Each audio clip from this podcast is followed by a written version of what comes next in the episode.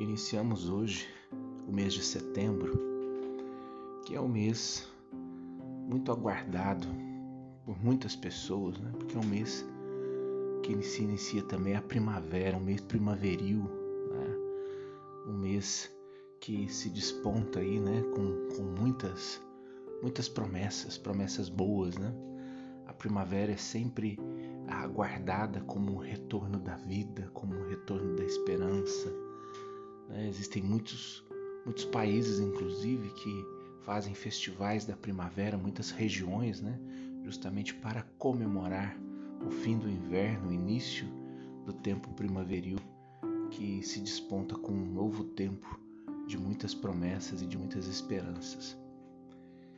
Hoje o Evangelho nos apresenta um Jesus que passa fazendo bem. Aliás, né, para quem não sabe, as muitas orações eucarísticas que a igreja reza né, durante a celebração eucarística tem um tema, tem um nome.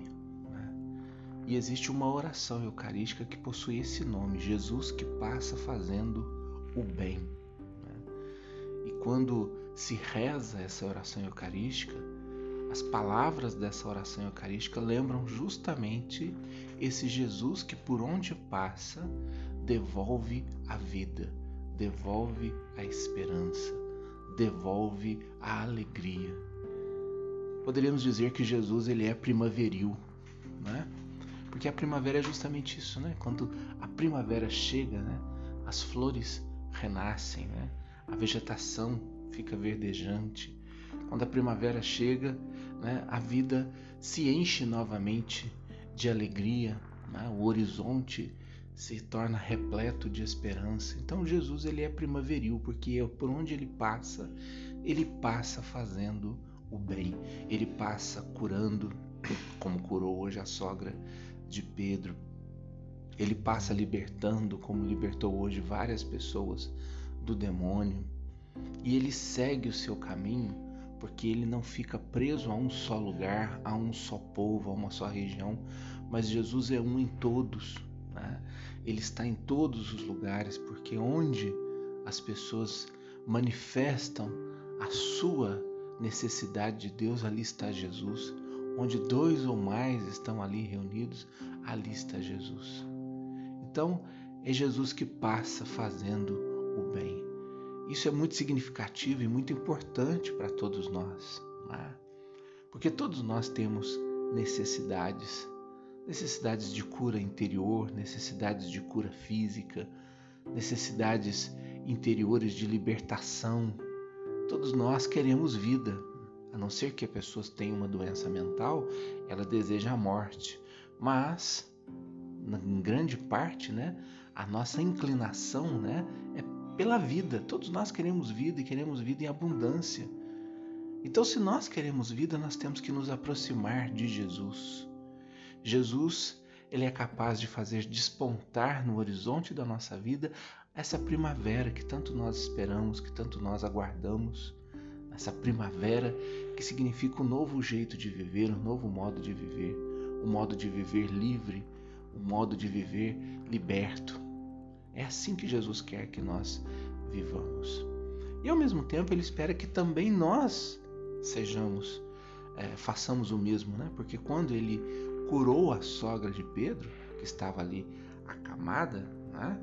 É, Jesus, é, a sogra de Pedro, aliás, passou a servir a todos. Olha que bonito. Então também ele espera que nós nos coloquemos a serviço, que nós também sejamos primavera na vida de muitas pessoas que estão passando talvez por um inverno tenebroso. Jesus espera que também nós sejamos mão amiga. Jesus espera que também nós sejamos libertação, sejamos cura na vida de tantos e tantos irmãos que precisam de nós.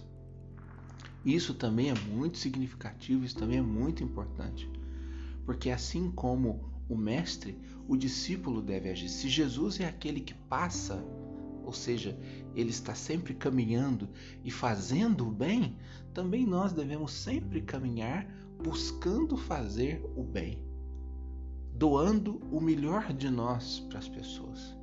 Ainda que seja um pouco do nosso tempo, ainda que seja um pouco da nossa história, mas nós devemos fazer de coração para aqueles que estão ao nosso lado. E como o mundo, como a pessoa que está muitas vezes enferma, como a pessoa que está muitas vezes numa situação difícil, precisa dessa nossa presença amiga. Né? O mundo precisa ser mais solidário, as pessoas precisam ser mais solidárias, mais fraternas. Né? Nessa correria do dia a dia, muitas vezes nós não temos tempo, né? mas o tempo é algo que nós devemos construir também para nós. Né? Então, quando quiseram prender Jesus, né? Não, não vá não, fique aqui, Jesus. Eu tenho muitas outras cidades. Eu tenho que levar esse amor de Deus, essa presença de Deus a muitos outros lugares. Também nós, né?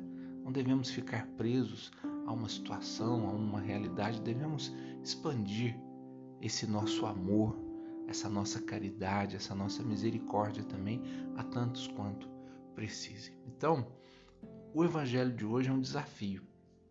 É um desafio para que todos nós, assim como a sogra de Pedro, possamos, depois de fazermos essa experiência rica de Jesus na nossa vida, também nos coloquemos a serviço é, dos que estão necessitados, dos que são necessitados, assim como Jesus fez, que assim como que ele passou fazendo bem, também nós possamos passar pela nossa vida fazendo o bem.